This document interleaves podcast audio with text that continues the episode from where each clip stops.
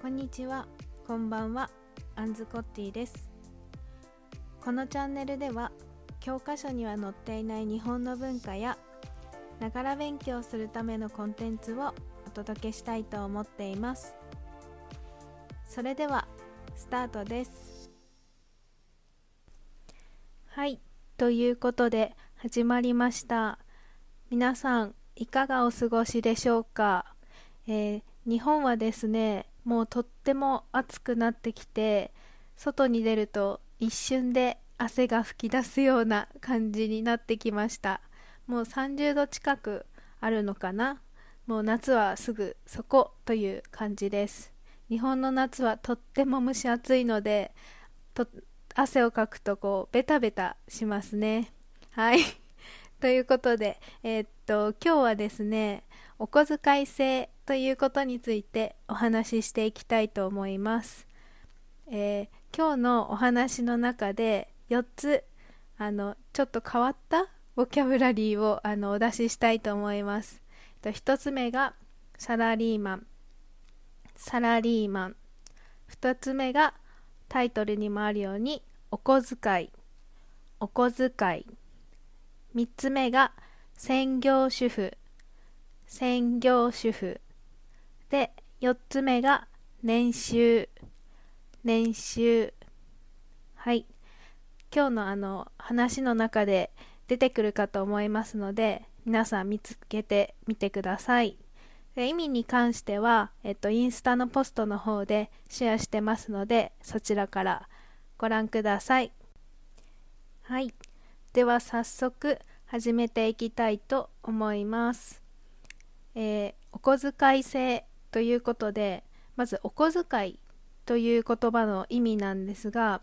あの小さい時に小学生とか中学生とか高校生ぐらいまでですかね、えっと遊びに行ったりおやつを買う時にあのお父さんだったりお母さんからお金をもらうと思うんですけどもそのことをお小遣いと言います。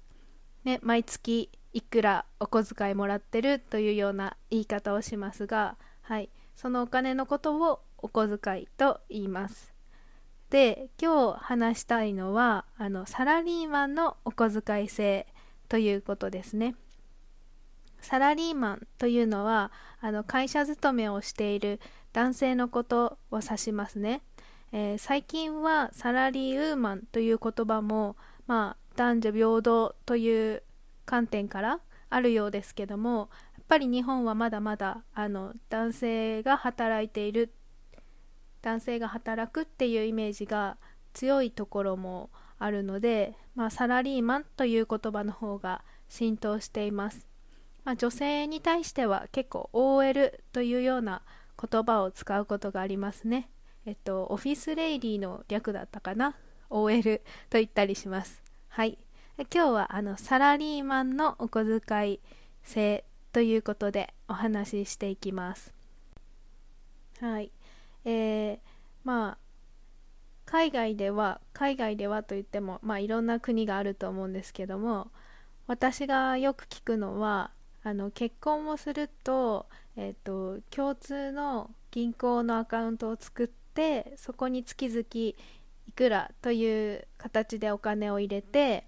まあ男性側も女性側もあのそれぞれ働いてもらったお金は別々で管理するというのが結構メジャーだという話を、まあ、イギリスにいる時かな？聞きました。で日本はですねそのお小遣い制といってあの稼いだお金を一旦全部あの家庭の方に入れてでその中からお小遣いをもらってあの自分の好きなことに使うというのがあの伝統的にと言いますか結構昔からあのよく家庭の中であの行われているシステムですね。で、えー新生銀行という日本の銀行が2019年に調べた調査があったんですけども、えっと、この調査は2717名を対象にした調査だったみたいなんですが、えー既婚男性の61.9%がお小遣い制、まあ、既婚女性の方は39.2%だったんですけどもあの結婚している男性の中では61.9%の人があのお小遣い制を導入しているそうです。で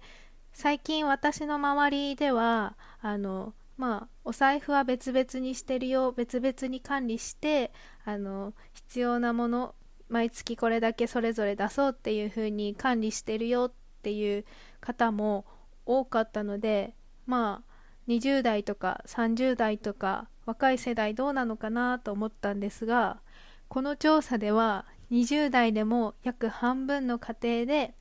あの一旦全額家庭に入れてお小遣い制というのを導入しているそうです。まあえー、その調査では男性の方は平均で3万6747円女性の方は3万3269円をお小遣いとして月々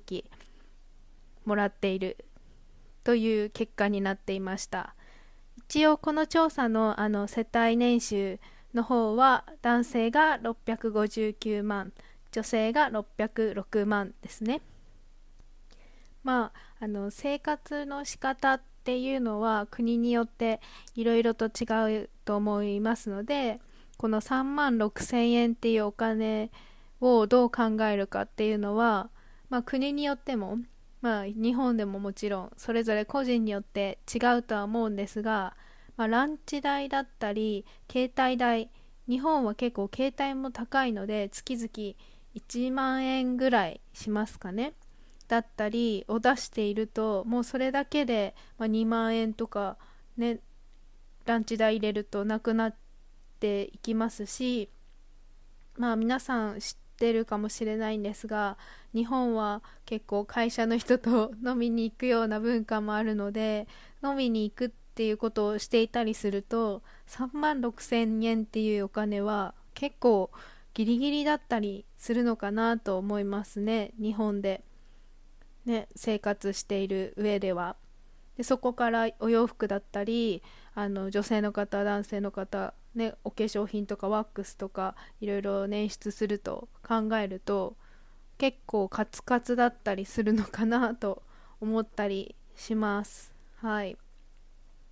で、えっと、女性の方はあのお小遣い制にしているよというのが39.2%と男性よりもぐっと下がった数字になっていたんですが私なりにちょっと考えるとまあ男女平等の社会を目指しましょうとは言ってるんですけどもまだまだこう共働きってないご家庭というのもたくさんあって、まあ、男性の中にも専業主婦に結婚したら奥さんには専業主婦になってほしいっていう方もいますし、まあ、女性の中でもあの専業主婦としてあの生活したいという方もいらっしゃいますので、まあ、それを考えるとこの会社員の既婚女性の方っていうのはきっとこう共働きの家庭なんじゃないかなというのが想像がつくんですね。まあ、まだまだこのあの家事をするのにお家にいる男性というのは日本ではまあ、そう多くはないので、まあ、共働きの家庭ですとあのどうでしょうね。こうお小遣い制よりはあの共通の銀行のアカウントを作ってとか月々これぐらいお互い出しましょう。それ以外のお金は自分たちで管理しましょう。という方も多いのかなと思ったりして。なのでこう既婚女性の間でのあのお小遣い制のパーセンテージが少し低かったのかななんて少しというか結構ですね。低かったのかななんて思ったりします。はい。でまあ私の家庭私のこう育ってきた家庭はどうだったかなと思い返したんですけどやっぱりうちもねお小遣い制でした。で父が月々2万5千円とかだったかな。もらってたと思います。まあ田舎で父は飲みにも行かないですし携帯代もあの別で払ってましたのでまあ2万5千円が好きに使えるお金ということでそんなにあの、まあ、自分の好きな本題とかに費やすぐらいでお小遣いあげてよって言ってるようなことは聞いたことなかったですけども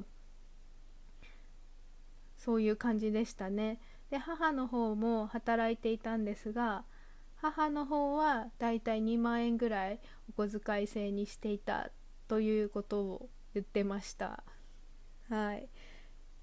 まあね日本語を勉強している方で日本に住まれている方日本に住みたいと思っている方だったり、まあ、日本人のパートナーがいたりする方もいると思うのでまあこういう事情が ね日本にはあるんだよ。結婚するとこういう事情もあるんだよというのをあの知ってみるのも面白いかなと思って今日はこういうテーマにして話してみました。はい。皆さんいかがでしたでしょうか？えそれぞれね国によってこうあのお金の管理の仕方って違うと思うんですけどもこうあんまりこういうことを話す場っていうのはないと思うのであの少し楽しんでいただけたら嬉しいなと思います。えっと今日出てきたボキャブラリーのサラリーマンお小遣い専業主婦年収はいこの4つ私ちゃんと言ったんじゃないかなと思いますではインスタグラムの方にあの意味の説明をポストしておきますのでそちらの方もチェックしてみてください。はい。では、ここまで聞いてくださってありがとうございました。Thank you for listening. Have a good day. Bye bye.